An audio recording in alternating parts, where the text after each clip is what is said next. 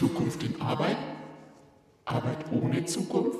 Eine Sendereihe in 26 Folgen, gefördert durch die Stiftung Menschenwürde und Arbeitswelt.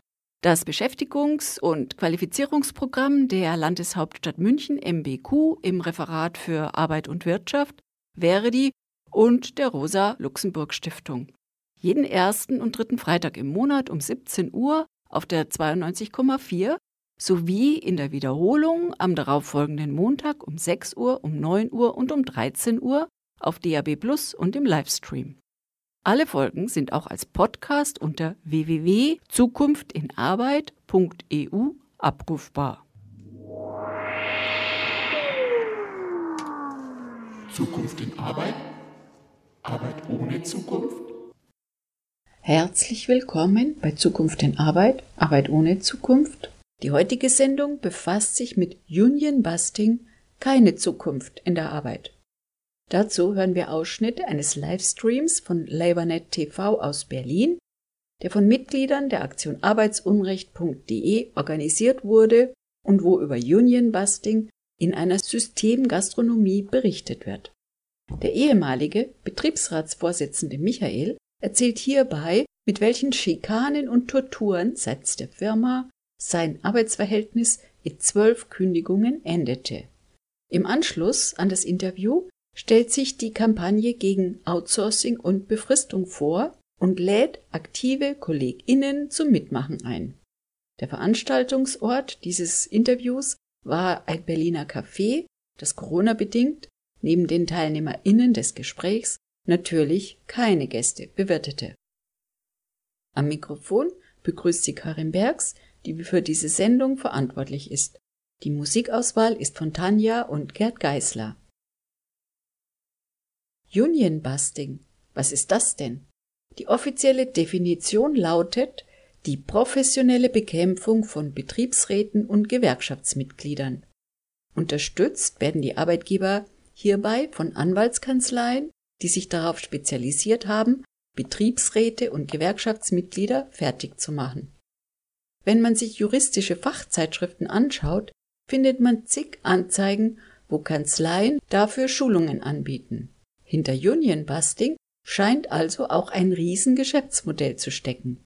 Wir hören in dem Interview, mit welchen kreativen Ideen Michael in seinem Unternehmen konfrontiert wurde.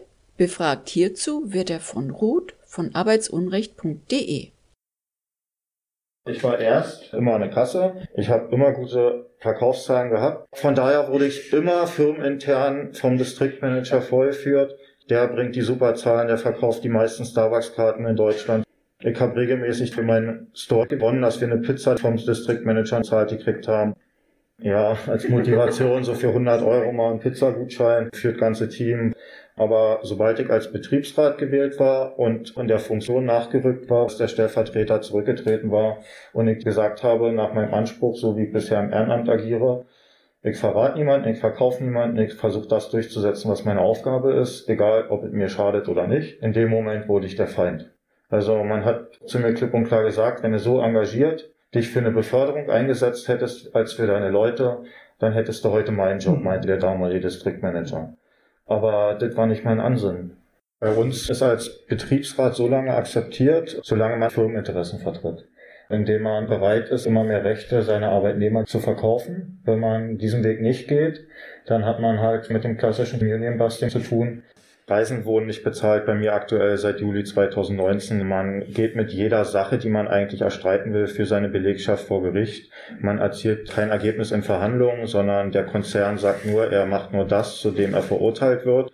Und die Betriebsräte sollen noch in den Stores rumrennen. Die kämpferischen, die halt leider auch nur in Berlin sind oder waren. Es gibt aktuell nur noch einen. Der Rest ist von arbeitgeberfreundlichen Betriebsräten eliminiert worden. Und wie gesagt, jeder, der kämpft, der muss sich alles erstreiten. Und man geht dann als Distriktmanager auch durch die Filialen und sagt, hört nicht auf das, ist egal, was im Gesetzbuch steht. Die blöden Idioten, so sprichwörtlich, vom Betriebsrat sollen sie doch klagen. Wenn sie die Klage durch haben, schön, dann halten wir uns dran. Solange dies nicht geschehen ist oder noch kein Urteil da ist, wird gearbeitet, wie wir das wollen.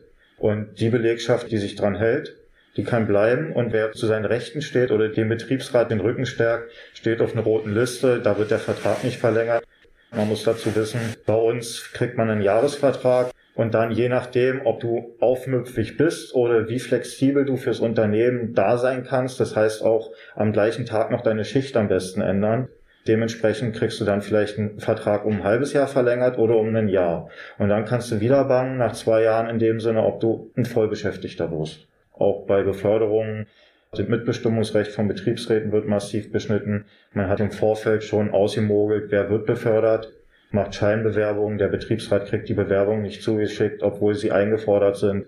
Bei Dienstplänen genau das Gleiche, werden spontan geändert. Sie werden heimlich ohne Zustimmung des Betriebsrats. Und ja, auch gerade jetzt in Zeiten von Corona ist es natürlich massiv, also ein Problem für Betriebsräte. Du hast ja sogar auch Kündigungen bekommen, ne? Was hat's damit auf sich?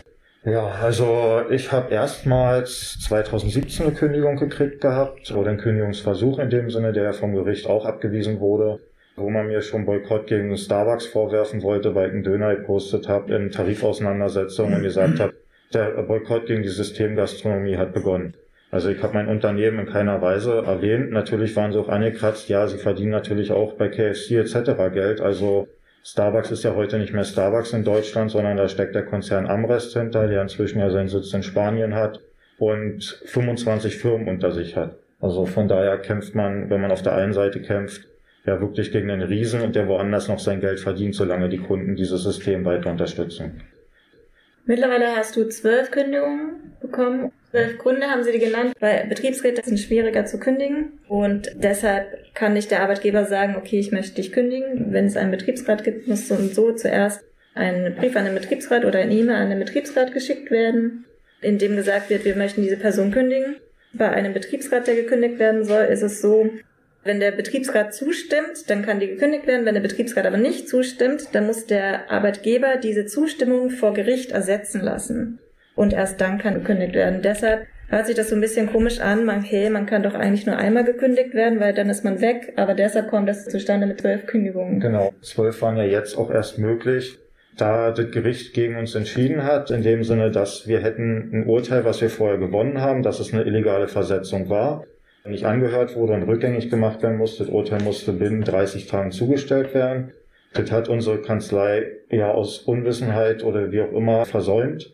Damit haben wir unseren Status als Betriebsräte verloren und konnten versetzt werden und dementsprechend konnten auch die Kündigungen jetzt aktuell als nicht Betriebsratsmitglieder zugestellt werden. Also ich bin gerade aktuell nicht als Betriebsrat gekündigt, sondern man hat erklärt, wir sind keine Betriebsräte mehr, man hat unsere Filialen verschoben.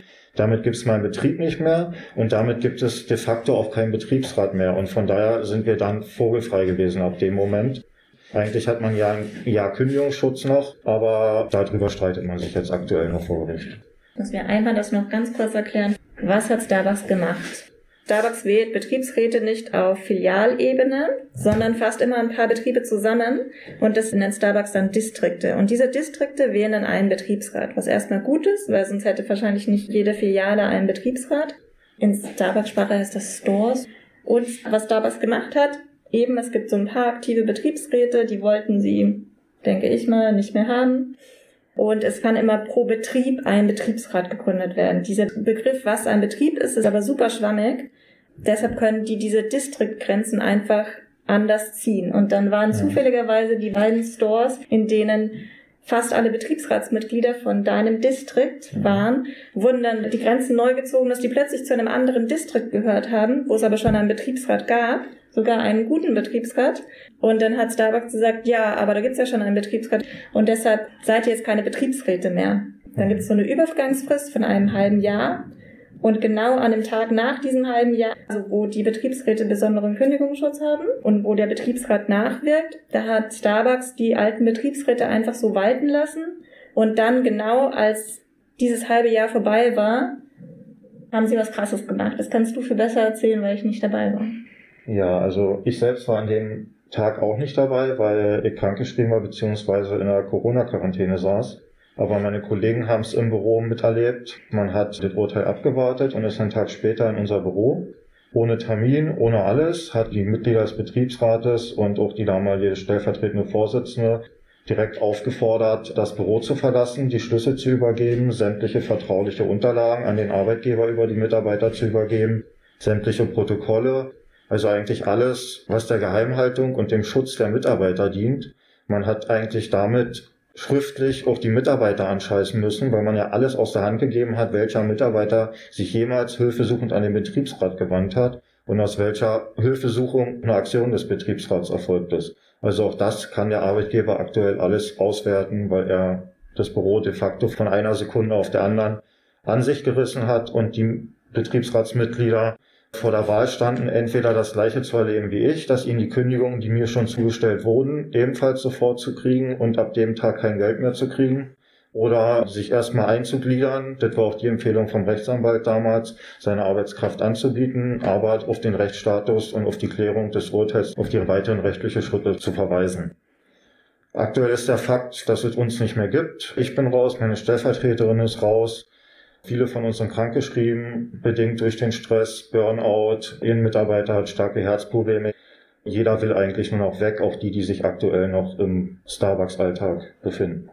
Und das ist ja auch genau dieses perfide. Also eigentlich haben die besonderen Kündigungsschutz. Das heißt, es ist ganz klar, die können nicht einfach so gekündigt werden. Und ich finde, Starbucks ist so ein gutes Beispiel dafür, dass einfach professionell die Leute fertig gemacht werden. Man wirkt, bis sie dann selber gehen. Wenn es heißt, okay, der eine hat Herzprobleme, natürlich wird er nicht bleiben.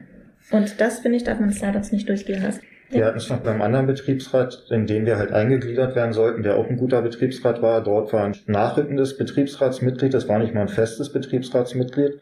Der war auch Store Manager, der sich für seine Leute eingesetzt hat. Den haben sie von einem Tag auf den anderen keinen Lohn mehr gezahlt, der war nicht mehr auf dem Dienstplan drauf. Als Betriebsrat hat man aber auch nicht das Recht, einen Dienstplan abzulehnen, weil ein Mitarbeiter nicht draufsteht. Was eigentlich auch perfide ist, weil man so de facto ja auch fast Hausverbot hat und nicht mehr Teil der Belegschaft ist. Also man hat eigentlich ja nur die Möglichkeit, den Dienstplan nach rechtlichen Korrektheit, ob die Arbeitszeiten eingehalten sind, zu schauen. Aber selbst da waren wir, wie gesagt, ja wöchentlich in Einigungsstellen. Das hat das Unternehmen nicht hingekriegt. Und eine Methode bei dir, die ich noch ganz spannend mhm. fand, eben diese zwölf Kündigungen, ich komme wieder darauf zurück, wie sie versucht haben, dich loszuwerden, waren, dass sie dir einfach ganz viele Sachen, klassisches Union Busting, dass sie einem Sachen vorwerfen, die entweder gar nicht schlimm sind ja. oder die oft nicht stimmen. Ich habe da so ein paar Highlights bei deinen Kündigungen, die hm. ich ganz beeindruckend. Ja. So absurd einfach, dass man es eigentlich gar nicht glauben kann. Also ich habe Abmahnungen gekriegt und Kündigungen, weil ich zu Betriebsratsseminaren gefahren bin. Ich habe eine Kündigung wegen permanentes Diezen und auch im Vorfeld Abmahnungen gekriegt, weil ich mich geweigert habe, jemanden, den ich leiden kann oder nicht schätze, zu duzen sondern beim professionellen Sie bleiben wollte, wie es sich in meiner Welt eigentlich auch gehört auf dieser Geschäftsebene. Ich weiß gar nicht, waren so viele abstruse Sachen eigentlich. Bis hin, ich habe mir meinen Kaffee-Benefit abgeholt, also Mitarbeiter von Starbucks können sich jede Woche einmal ein Päckchen Kaffee gratis mitnehmen oder Tee. Den Tee haben sie ja inzwischen auch abgeschafft. Aber dann wollte man uns vorschreiben, welchen Kaffee wir mitnehmen. Und da habe ich gesagt, jetzt steht nirgendwo drinne. Die Mitarbeiter haben das Recht, den Kaffee zu nehmen, den sie wollen, auch Aktionskaffee und habe das natürlich auch als Betriebsrat vorerlebt und den Mitarbeitern gesagt und darüber aufgeklärt. Und dann habe ich ebenfalls dafür Abmahnungen gekriegt. Also für jede Kleinigkeit. Und du hast mittlerweile auch Hausverbot in allen Starbucks in Deutschland, ne? Ist nur Deutschland, oder? Äh, ja, deutschlandweit in allen Starbucks-Filialen, jedenfalls die, die zu Amrest gehören. Sie haben es mir zwar für ganz Starbucks ausgesprochen, ob es den anderen Franchise-Nehmern gefällt, ist eine andere Sache. Aber ja, ist für mich nicht weiter wild. Ich war bis dato eh nur zum Arbeiten da. Ein Problem ist halt, dass man seine Kollegen nicht mehr wirklich beratschlagen kann, vertreten kann, auch wenn man selbst nicht mehr Teil der Firma ist, aber man hängt ja doch an viele. Und warst du der Einzige, der gekündigt wurde? Nee, also meine Stellvertreterin hat ebenfalls die Kündigung gekriegt, fristlose, sechs Stück an der Zahl. Bei ihr stand sie auch vor der Tür, haben sich eine Weile Grundstück und den Hof und alles mal angeguckt aus dem Auto und haben mir dann die Kündigung nochmal persönlich reingesteckt, auch teilweise fürs Gleiche, wo sie schon mal eine Kündigung gekriegt hat, um den Trick wohl auszuprobieren. Ja, sie hat ja nur gegen die Kündigung geklagt, aber nicht gegen die andere die am anderen Tag mit dem gleichen Tatfall zugestellt wurde. Bei ihr war es zum Beispiel Hausfriedensbruch, weil sie nicht das Büro sofort verlassen hat, sondern erst mit dem Anwalt Rücksprache erhalten hat und sich rechtlichen Rat geholt hat und nicht sofort kapituliert hat. Warum beschlagnahmt ein Unternehmen alle Unterlagen eines Betriebsrates? Kann man sich vorstellen, dass ein Arbeitgeber diese Unterlagen analysieren will? Welche Zeit bindet das? Sollte ein Unternehmen sich nicht lieber um seine Kunden kümmern, als Protokolle des Betriebsrates durchzuflöhen? Welchen Wasserkopf in den Hierarchien Muss ich denn als Kunde bezahlen, wenn ich in so einem Betrieb eine Tasse Kaffee trinke? Oder werden diese Unterlagen gar an Anwälte übergeben? Auch das müsste natürlich der Kunde bezahlen. Nach der Pause hören wir, was man als Kunde machen kann, um die Mitarbeiter, die über Union Busting gequält werden, zu unterstützen. Lora München auf der 92.4. Lora ist angenehm. Politisch, kritisch und unbequem. Weiter geht's mit der Sendung Union Busting. Keine Zukunft in der Arbeit.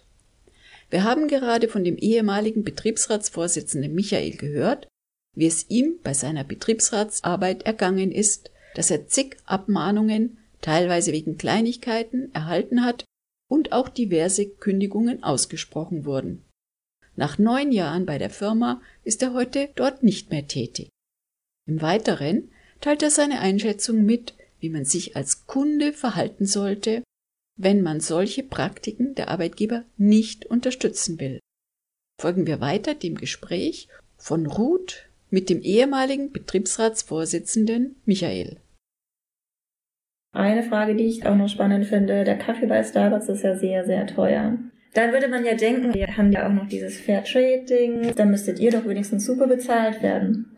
Leider nicht so. Also auch bei Fairtrade hat der Starbucks seine eigene Richtlinie, eigenen Kriterien und wenn sie die genauso setzen bei der Produktion wie dann bei der Kaffeeproduktion im Store, dann müsste eigentlich jeder nach meiner Einschätzung Vertrauen kriegen. Wenn dort genauso die Arbeitsbedingungen sind und die werden ja in den Ländern noch viel, viel schlechter sein, Wer sich vielleicht eine oder andere Dokumentation anguckt, Starbucks ungefiltert, sieht ja dann doch die Wahrheit, wie fair der Kaffee wirklich ist. Eigentlich müsste der Kunde auch verlangen, dass derjenige, der den Kaffee rüberreicht, ebenfalls fair bezahlt wird und das kann nicht Mindestlohn sein.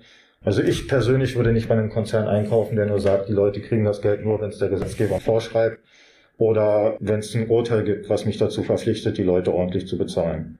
Also da muss eigentlich jeder selbst an sich mal die Frage stellen. Auch wir als Personal haben uns die Frage gestellt, wer kann sich eigentlich immer diesen Kaffee leisten? Diese kommen manche immer jeden Tag. Und letztendlich kriegen sie bei uns auch beim Frappuccino ja nur Wasser mit Sirup. Also jede Eisdiele stellt bessere Produkte her. Was mich auch von dir interessieren würde, waren die Arbeitsbedingungen von Anfang an so schlecht oder sind die schlechter geworden? Irgendwann muss ja für dich der Punkt gekommen sein, dass du gesagt hast, okay, ich möchte da für bessere Arbeitsbedingungen aufstehen. Gab es da irgendwas, was ausschlaggebend war? Lustigerweise eigentlich nicht mal. Also ich wollte eigentlich ja anfangs nicht mal im Betriebsrat, weil ich ansonsten ehrenamtlich eingebunden war und Starbucks nur als mein Grundeinkommen gesehen habe. Was zwar auch schlecht bezahlt war, war besser als bei den Mitbewerbern. Eigentlich hatte Starbucks mal eine Vorbildfunktion in der Branche. Für mich jedenfalls, also wenn Mecklenburger King die 5,50 bezahlt hat, war Starbucks schon bei den 8,18. Nur da ist der Lohn dann halt leider stehen geblieben, beziehungsweise wie der Mindestlohn von 57 kam, wurde der Lohn sogar nochmal gesenkt um das Unternehmen profitabler zu machen für den Verkauf. Also anders kann man es nicht erklären und da hat in meinen Augen leider auch die Gewerkschaft versagt. Also wenn man schon bei 8,18 ist, kann man nicht wieder einen Tarifvertrag mit 57 abschließen. War ein No-Go. Das heißt, du hast zuerst 8,18 verdient, dann wurde der Tarifvertrag abgeschlossen. Genau. Aber und dann würde man denken, oh, jetzt wird alles besser und dann hat sich dein Lohn gesenkt auf 57. Meiner persönlich nicht und von all denen, die Angestellte waren und schon einen Vertrag unbefristet hatten, aber der Lohn hat sich für die gesenkt, die unbefristet waren, weil die dann nämlich vor der Frage standen, entweder sie unterschreiben den neuen Vertrag und hatten ja nur Besitzstandswahrung, wenn sie Mitglied der NGG war. Das Geld, was man dann behalten hat, ist eigentlich dann in der NGG gelandet, in der Gewerkschaft, so sehe ich es, die uns auch vertreten hat. Bei den Betriebsversammlungen hatten wir Unterstützung, aber das sind die Akteure hier vor Ort. Also ich persönlich habe da nicht wirklich eine langfristige Strategie, wie man aus dieser Niedriglohnspirale rauskommen kann, gesehen. Und schlecht wurde es eigentlich erst mit dem Verkauf zu Amrest, die für mich eine Heuschrecke sind, die profitabel machen, die wirklich nur das Letzte noch rauspressen. Man hat sofort den Mitarbeitern das Aktienpaket genommen, was es bei Starbucks noch gab. Was natürlich auch motiviert hat, profitabler für das Unternehmen zu arbeiten. Das ist ja nicht ein Eigennutz gewesen sondern man hat ja dann auch geschaut, ob man dann vielleicht noch die Zahlen steigern kann, dass auch die Aktie sich steigert und wenn man sie verkauft hat, dann dementsprechend war das nochmal Gewinn für einen. Wurde sofort auf Null gestrichen, man musste sogar die Aktien bis zum bestimmten Stichtag verkaufen, was auch nochmal dann den Gewinn geschmälert hat von den Leuten, die auf die Aktie jahrelang angespart haben, um sie beim günstigen Zeitpunkt zu verkaufen. Ja, ansonsten war klipp und klar gleich die Ansage, es gibt nur noch die Standards. Und für nichts anderes sind sie bereit und das haben wir auch bei den Verhandlungen erlebt. Wenn ich das jetzt so höre, dann denke ich mir, boah, irgendwie, ich finde Ungerechtigkeit immer ganz furchtbar. Was könnte ich denn machen, um Mitarbeiterinnen und Mitarbeiter zu unterstützen? Ja, eine Sache wäre zum Beispiel, indem man ja auf dem Becher vielleicht nicht seinen Namen raufschreibt, sondern politische Forderungen, die das Lohngefüge in Deutschland verändern sollten. Vielleicht auch Forderungen nach mehr ökologischen Standards, denn auch ökologische Fragen konnten wir im Wirtschaftsausschuss nicht stellen. Also wir konnten sie stellen, aber wir haben keine Antwort gekriegt, beziehungsweise unzureichend. Von daher ist der Kunde da schon mehr gefragt und vielleicht sollte man auch als Kunde klipp und klar diesem Unternehmen auf den Social Media Kanälen mitteilen, was man von so einer Politik hält. Dass man einen Arbeitsvertrag, der auf Abruf ist und selbst die Leute hätten ja eigentlich drei Tage vorher Anrecht, ihre Schichten zu erfahren. Wie gesagt, bei uns kriegst du am Tag einen Anruf, du hast heute so zu kommen oder nee, heute hast du doch frei, komm mal morgen. Wie soll da Familienplanung möglich sein? Also da sag ich, hat der Kunde, die Gesellschaft auch irgendwie eine Verpflichtung, die Unternehmen zu supporten, die dann hier die Steuern zahlen, die hier faire Löhne zahlen. Und wenn man das nicht macht, dann sollte man dort nicht mehr kaufen. Also wie gesagt, jeder muss es für sich selbst entscheiden. Da würde ich keinen expliziten Aufruf machen, aber wenn man schon dort einkauft, dann mit einer politischen Forderung statt das Spiel mit dem Namen mitzumachen. Ja, noch eine Frage von mir. Wie ist der aktuelle Schutz der MitarbeiterInnen während Corona? Also in meinen Augen verheerend. Wir haben den Arbeitgeber bereits Anfang März aufgefordert, mit uns eine Betriebsvereinbarung Maske und Infektionsschutz abzuschließen.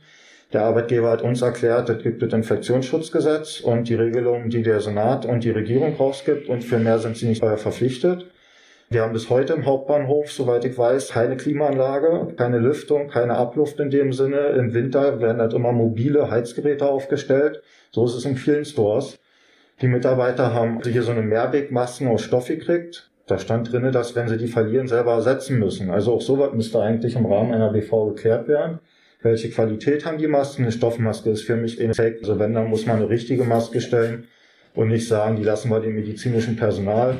Wenn jeder im Internet sich selbst eine bestellen kann, dann kann nicht dieser Arbeitgeber auch und das Geld für seine Mitarbeiter in der Hand nehmen. Und vor allen Dingen, wenn tausende Gäste zu uns in den Stores kommen, sind wir auch irgendwann ein Infektionsherd in meinen Augen, wenn wir die Mitarbeiter und damit auch die Gäste nicht ausreichend schützen. Und das fängt mit Abluft und mit, wie gesagt, Masken an und endet dann bei Pause, also dass die Mitarbeiter vielleicht auch mal die Maske abnehmen können. Mhm. Beziehungsweise, wer keine Maske verträgt, einen Test hat, wo setze ich den demnächst ein? Muss der gekündigt werden? Auch so eine Fragen müssen geklärt werden. Weil da gibt's andere Möglichkeiten, der könnte im Lager arbeiten oder halt dann zu anderen Bereichen oder muss halt bezahlt freigestellt werden.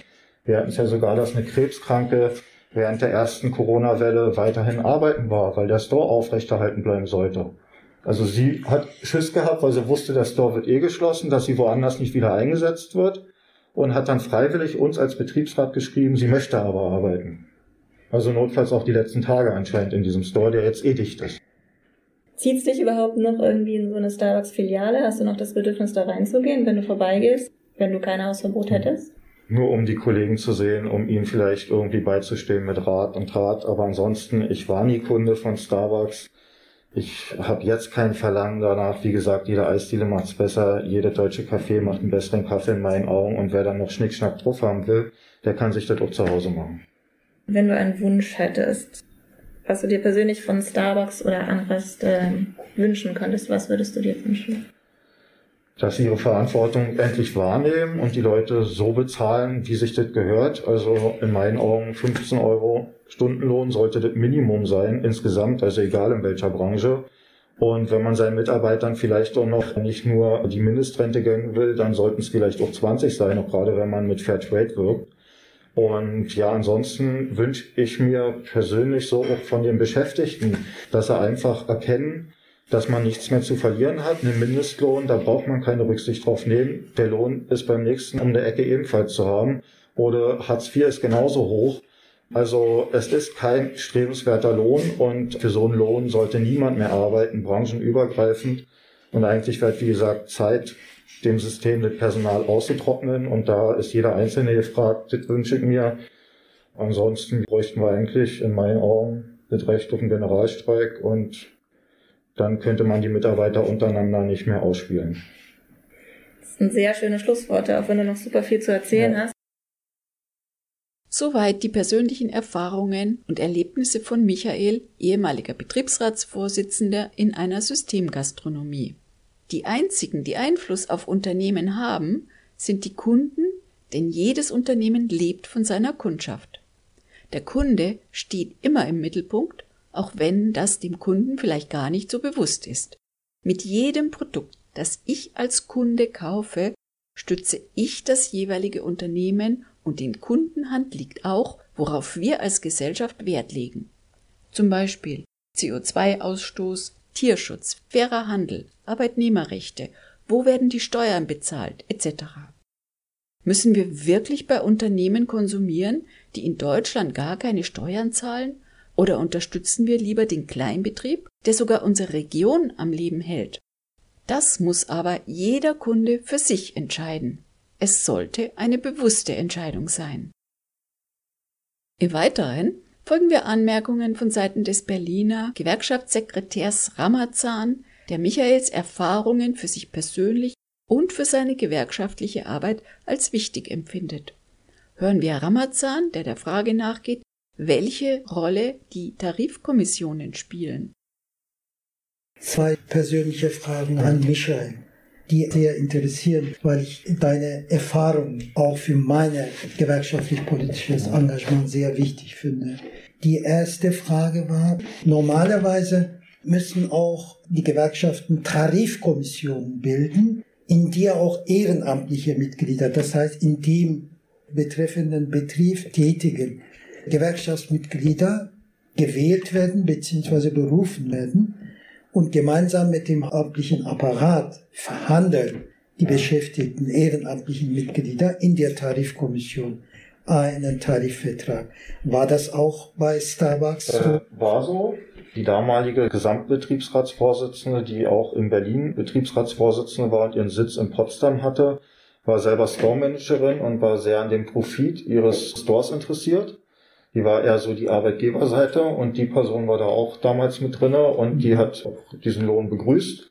Einzig Interesse war, dass Potsdam Westtarif ist, dass sie dann ebenfalls den Berliner Lohn hat.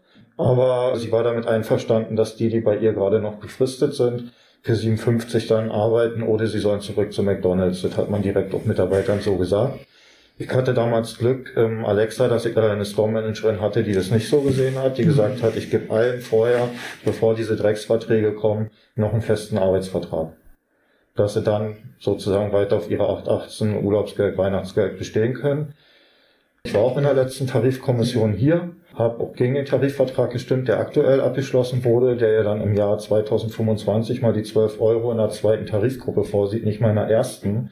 Und die meisten kommen über die erste gar nicht hinaus, weil sie dann schon gegangen sind, weil sie die Schnauze haben.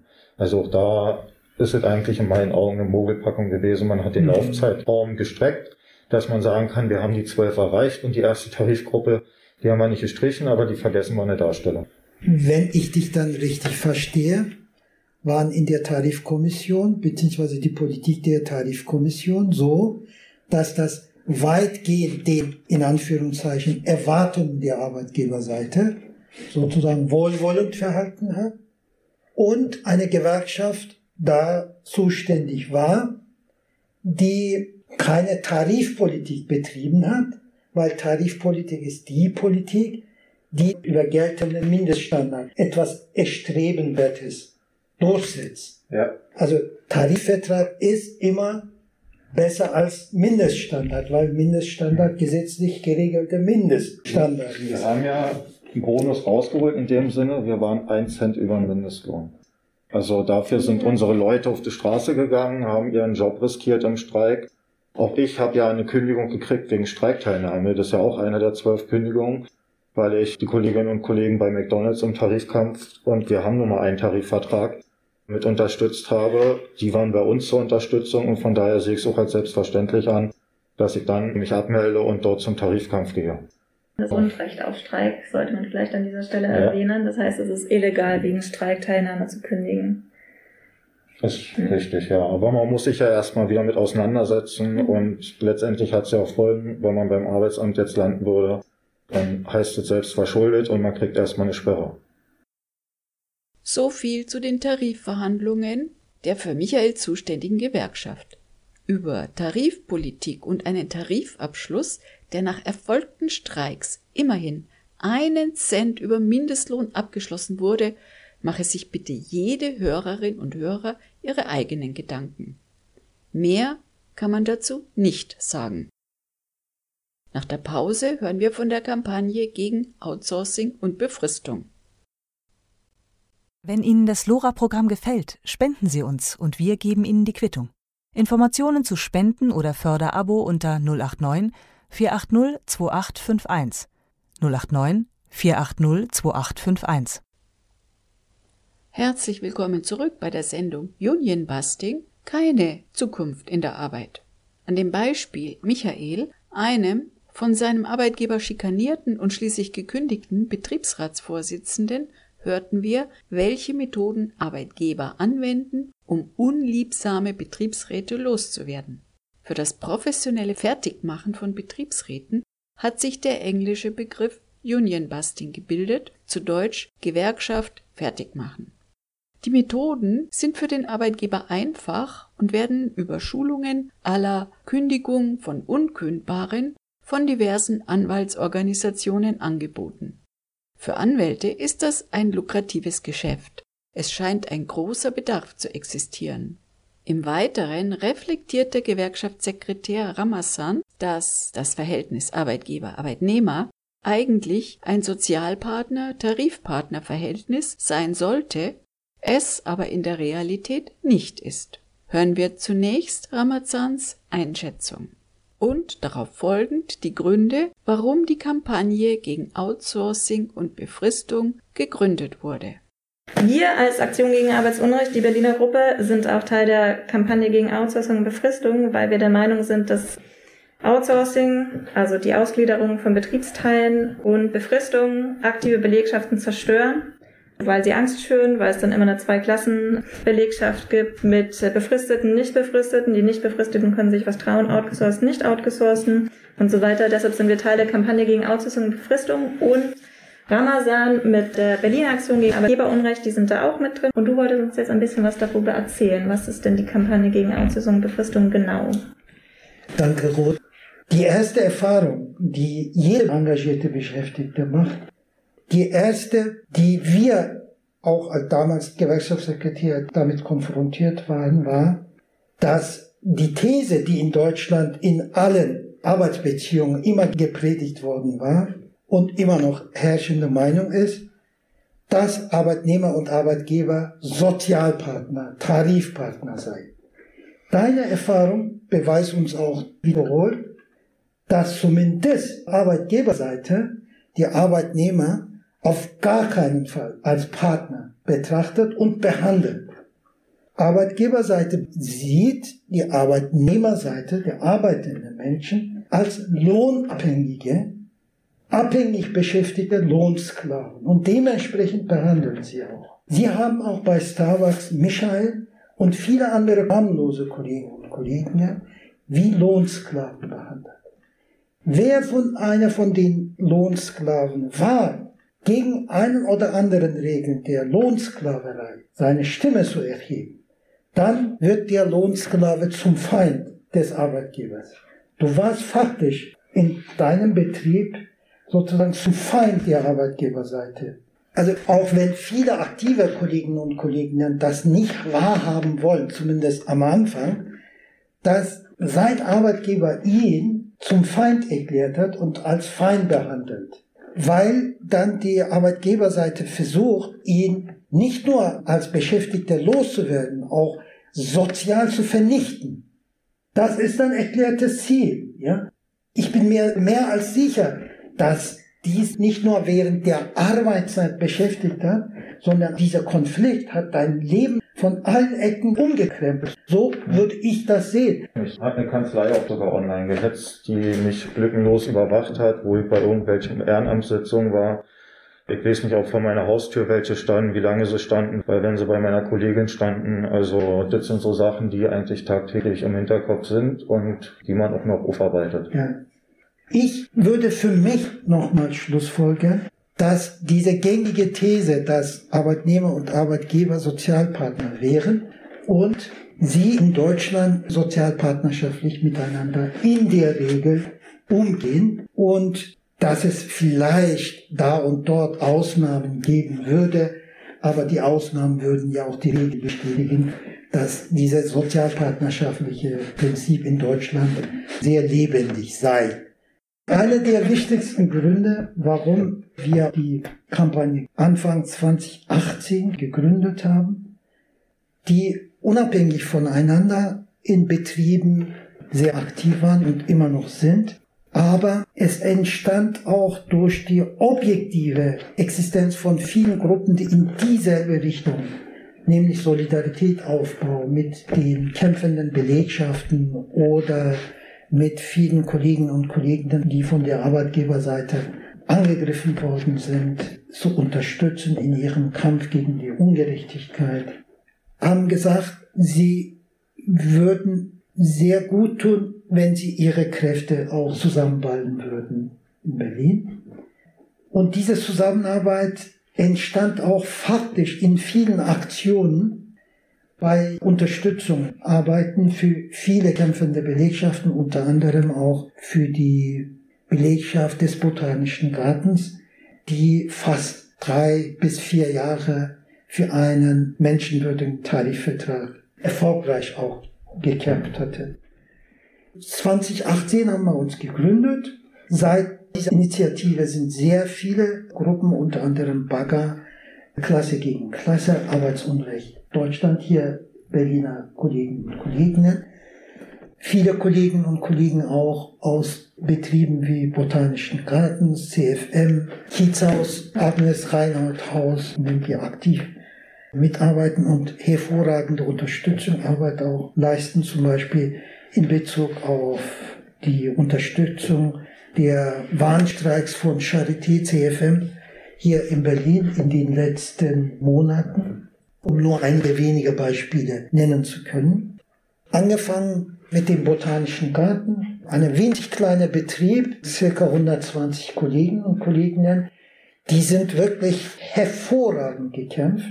Dort war ursprünglich die Gewerkschaft NGG zuständig hatte versucht, damals mit der FU einen Tarifvertrag auszuhandeln. Aufgrund der Unlust und Unwille der Arbeitgeberseite ist der NGG damals nicht gelungen, überhaupt einen Tarifvertrag zu unterzeichnen.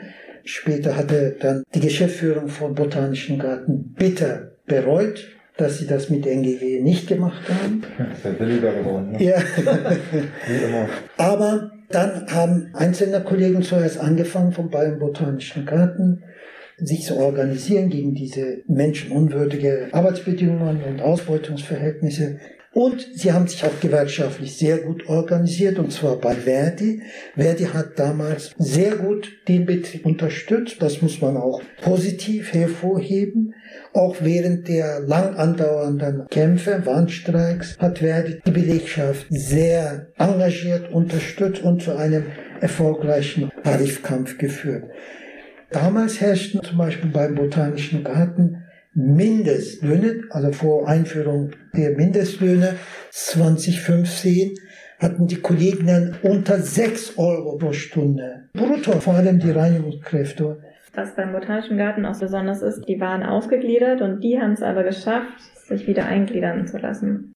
Also, den Standort, um den sie kämpfen, bei uns sind so zerstreut und dann sind viele Leute nur ein halbes Jahr, die wollen was fürs Studium dazu verdienen. Die Leute sind schwer zu organisieren und die verbrennen sich natürlich, wenn sie nicht da bleiben wollen, auch nicht für andere Leute, die sie gar nicht kennen. Weil wir sind ja jetzt drauf gedrillt, jeder kämpft nur für sich in dem System, das wird ja bei dir genauso. Ja. Und man ist nur einen kurzen Moment da und nimmt das mit, was man kriegt, aber eigentlich sollte man nicht mal dafür da arbeiten. Was ich noch gerne sagen würde zur Outsourcing und Befristung, dass man sich nochmal vor Augen halten muss, warum werden Abteilungen outgesourced? Outsourcing ist nie, weil dann Kosten gespart werden, nicht mal für den Arbeitgeber. Die Kosten werden nur gespart, weil die Beschäftigten in den outgesourcten Firmen weniger Lohn bekommen. Das sieht man jetzt beim Charité Facility Management. Das ist fast alle Leute, die an der Charité arbeiten, sind bei dieser CFM angestellt und die bekommen 300 Euro weniger für eine Sache, die das Krankenhaus am Laufen hält. Ne? Und das ist immer nur auf den Rücken der Beschäftigten, dieses Outsourcing. Und ich finde, das Wichtige ist auch noch diese Kampagne gegen Outsourcing und auch Befristungen. Bei Befristungen ist man immer unsicher, ob man verlängert wird oder nicht. Und Outsourcing und Befristung sind zwei Sachen, die sind legal, aber die spalten Belegschaften. Und deshalb ist es so gefährlich. Dann gibt's halt die Outgesourcen, die nicht Outgesourcen, die Befristeten, die nicht Befristeten. Und ich glaube, das ist so wichtig. Deshalb bin ich als Aktivistin bei der Aktion gegen Arbeitsunrecht in dieser Kampagne, weil ich finde, das muss verboten werden. Ohne Sachgrund zwei Jahre befristete Arbeitsverträge herausgeben, sachgrundlos, sagt schon, es gibt einfach keinen Grund dafür. Es gibt nur den Grund dafür, die Belegschaften klein zu halten, damit sie sich nicht einsetzen für Tarifverträge, für bessere Arbeitsbedingungen, damit sie, wie diese Kollegin, die an Krebs erkrankt ist, aber trotzdem Angst hat, nicht übernommen zu werden. Und deshalb, auch wenn es legal ist, ist es so wichtig, dafür zu kämpfen, dass das nicht mehr legal ist, weil es nur Belegschaften spaltet und klein hält. Warum werden sachgrundlose Arbeitsplätze befristet vergeben oder outgesourced? Der einzige Grund besteht darin, damit die Belegschaften klein gehalten werden, um sich nicht für Tarifverträge einzusetzen oder gar einen Betriebsrat zu gründen. Denn wer nur zwei Jahre dabei ist, wird kaum einen Arbeitskampf gegen den Arbeitgeber beginnen. Nach der Pause folgen wir noch der Fragerunde der Veranstaltung. In einer Zeit des Universalbetruges ist die Wahrheit zu sagen eine revolutionäre Tat. George Orwell. Lora München, das freie Radio auf der 92.4 sendet montags bis donnerstags von 16 bis 24 und am Freitag von 16 bis 21 Uhr. Auf UKW 92.4, fast rund um die Uhr auf DAB Plus und 24 Stunden im Internetstream. Wir kommen schon zum letzten Teil der Sendung Union Busting keine Zukunft in der Arbeit. Wir folgen einer Veranstaltung in einem Berliner Café zum Thema Union Busting und der Kampagne gegen Outsourcing und Befristung. Wir haben bisher über Union Busting in einer Systemgastronomie gehört und über die Kampagne gegen Outsourcing und Befristung. Natürlich gab es Fragen via Chat. Eine interessante Frage zum Thema Union Busting war, ob es keine Konsequenzen für die Arbeitgeber gibt, wenn sie Gesetze ignorieren, sich an keinerlei Vereinbarungen halten und sogar gesetzeswidrige Kündigungen aussprechen. Hören wir das Gespräch. Wir haben bisher keine Konsequenzen von Seiten des Rechtsstaats erlebt. Wir haben Strafanzeige gestellt, was ja eigentlich das letzte Mittel ist, was ein Betriebsrat übrig bleibt, seinen Arbeitgeber per Strafantrag anzuzeigen bei der Polizei wegen Behinderung der Betriebsratsarbeit und damit verfassungsmäßiger Organe. Da haben wir bisher nur gekriegt, dass die Staatsanwaltschaft Ermittlungen aufgenommen hat, aber seit zweieinhalb Jahren ist nichts passiert. Also eigentlich braucht es Schwerpunktstaatsanwaltschaften extra dafür. Die Forderung ist ja hier in Berlin auch von einer Partei aufgemacht worden, aber bisher wird es in dem Punkt nicht wirklich unterstützt. Es gibt diesen einen Paragraph Behinderung von Betriebsratsarbeit mit bis zu einem Jahr Gefängnis. Dann geht man zur Polizei, zeigt das an und dann kennt es die Polizei nicht. Mich wundert es, dass ihr noch keinen Brief bekommen habt, dass die eingestellt werden. Die haben halt mit Mord und Totschlag zu tun und dann gibt's da Behinderung der Betriebsratsarbeit. Beide Straftaten, aber natürlich werden sie bei Mord und Totschlag mehr ermitteln und dann eher die Ermittlungen wegen Behinderung der Betriebsratsarbeit einstellen. Meine ja. Erfahrung habe ich auch zweimal gemacht als Betriebsrätin. Hm. Wo wir ein positives Ergebnis hatten, war aber dann, nachdem ich schon entlassen wurde, ich habe es jetzt erfahren, weil da eine Aufregung durch den Konzern ging, welcher Betriebsrat denn das Unternehmen beim Amt für Arbeitssicherheit hier in Berlin angeschissen hat.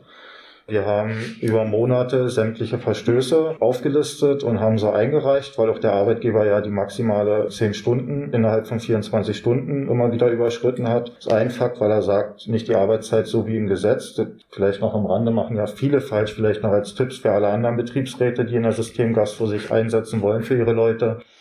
Der 24-Stunden-Arbeitstag beginnt mit Beginn der Arbeit und nicht mit 0 Uhr des Tages. Und wenn um 14 Uhr meine Schicht beginnt, darf, beginnt, darf ich innerhalb bis zum nächsten Tag um 14 Uhr nur 10 Stunden arbeiten. Und das hat unser Arbeitgeber so nicht gesehen, obwohl die Einigungsstelle ihm das auch bestätigt hat und praktiziert es auch weiterhin, seit wir weg sind, nicht mehr so. Wir haben diese Fälle halt gemeldet oder auch wenn die Dienstpläne nicht eingehalten wurden unerlaubte Überstunden etc. Wir haben alles aufgegliedert, bis hin Sozialversicherungsbetrug, wo den Leuten die Pause geklaut wurde, die sie dann nochmal nacharbeiten mussten teilweise, dass sie keine Minusstunden haben. Und dementsprechend wurde eine Strafe vollhängt von, ich glaube, 50 Euro ist mir zu Ohren gekommen pro Verstoß. Und wir haben alleine in zwei Monaten 2000 Verstöße eingereicht. Also das hat sich schon gelohnt und haben nochmal zwei Monate nachgereicht, die noch bei mir auf dem Rechner waren. Ich würde noch die These sagen, was vielleicht etwas gewagt ist. Aber es ist so, mit diesem berühmten Paragraph, das einzige Strafparagraph im Betriebsverfassungsgesetz, das nur dann eine Klage möglich macht, wenn der Staatsanwalt selber tätig wird. Selbst als Betriebsrat oder Gewerkschaft kannst du keine Klage einreichen. Es wird nicht anerkannt von dem Gericht. Und faktisch dient dieser Hebel über einen Staatsanwalt, Klage erheben zu können, dazu, dass in 99 Prozent aller Fälle der Staatsanwalt untätig bleibt. Faktisch die all diese feindlichen Handlungen gegenüber Kollegen und Kolleginnen, die Michael und Michaela heißen, in Tausenden von Betrieben decken, fördern. Und das ermutigt die Arbeitgeberseite weiterhin mit solchen zutiefst undemokratischen, feindlichen Strategien Union Busting gegen Arbeitnehmer vorzugehen. Meine Erfahrung, die man muss auf jeden Fall gemeinsam mit allen engagierten Belegschaften und auch vielen weiteren engagierten Initiativen zusammen, auch in Berlin, auf der rechtlichen Ebene auch ein, eine Kampagne führen, dass dieser Paragraph so weit verhindert wird, dass in erster Linie die Gewerkschaften, Betriebsräte und die einzelnen betroffenen Beschäftigten direkt Klage einreichen können, damit diese Feinde der Arbeitnehmer und Arbeitnehmerinnen zumindest formalrechtlich zur Verantwortung gezogen werden können, wie die Bosse von Starbucks. Das ist die einzige Konsequenz, die ich aus den Erfahrungen ziehen würde. Ich glaube auch noch, dass äh, dieses Problembewusstsein fehlt. Union Busting als professionelle Bekämpfung gibt es in diesem ganzen Arbeitgeberinnenanwaltspektrum. Die haben sich da in den letzten 20 Jahren super professionalisiert. Aber das denen nachzuweisen, dass sie da was Illegales tun, ich habe das Gefühl, dass die Arbeitsgerichte da irgendwie immer auch noch Scheuklappen aufhaben nicht alle Gewerkschaften, aber manchmal auch die Gewerkschaft, die das einfach nicht sehen wollen, dass dieses Union Busting existiert und dass man irgendwas dagegen setzen muss, dass man sich austauschen muss, Schulungen machen muss, die Betriebsräte darauf vorbereiten muss und dann aber auch Gegenstrategien mit den Betriebsrätinnen und Betriebsräten entwickeln, was man da machen kann. Es gibt halt diesen einen Paragraphen, wo man es anzeigen kann, aber es gibt auch noch was, wie man Belegschaften ermächtigen kann, dass sie sich selbst zur Wehr setzen. Wir sind ja alle so erzogen, Autorität, und dann muss man darauf hören, was sie einem sagen. Und ich glaube, dass viele sich denken, okay, wenn er eine Abmahnung bekommen hat, dann wird er schon was Falsches gemacht haben.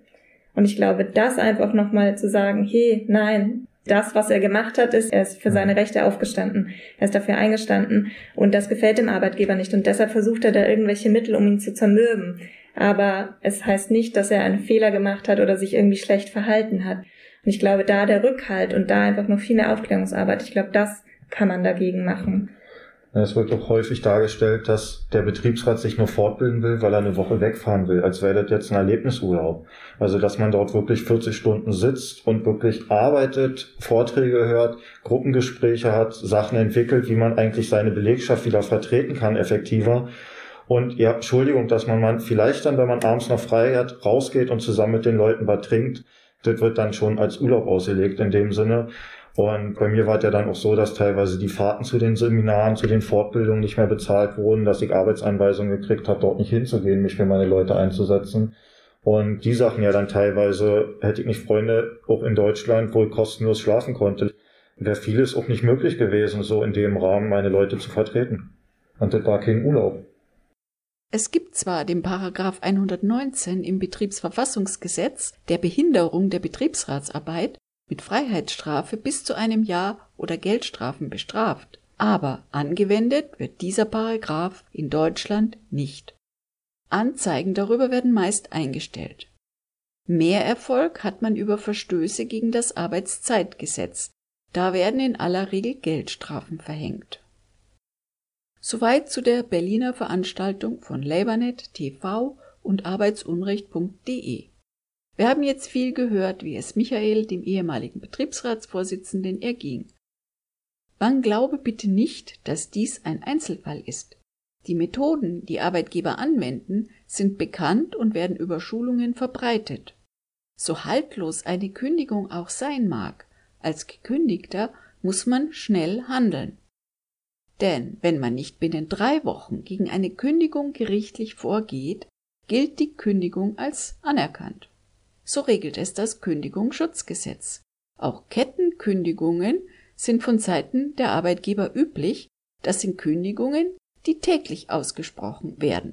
Da muss man dann theoretisch gegen jede einzelne Kündigung gerichtlich vorgehen.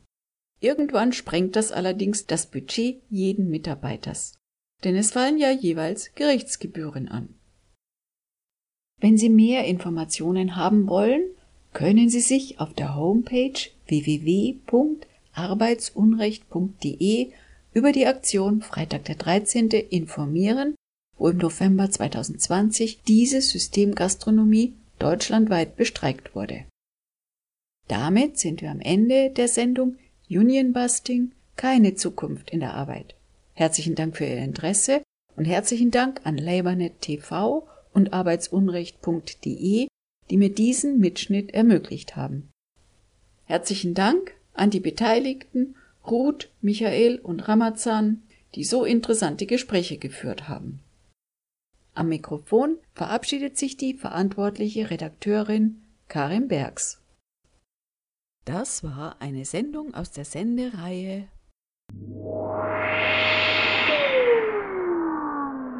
Zukunft in Arbeit? Arbeit ohne Zukunft?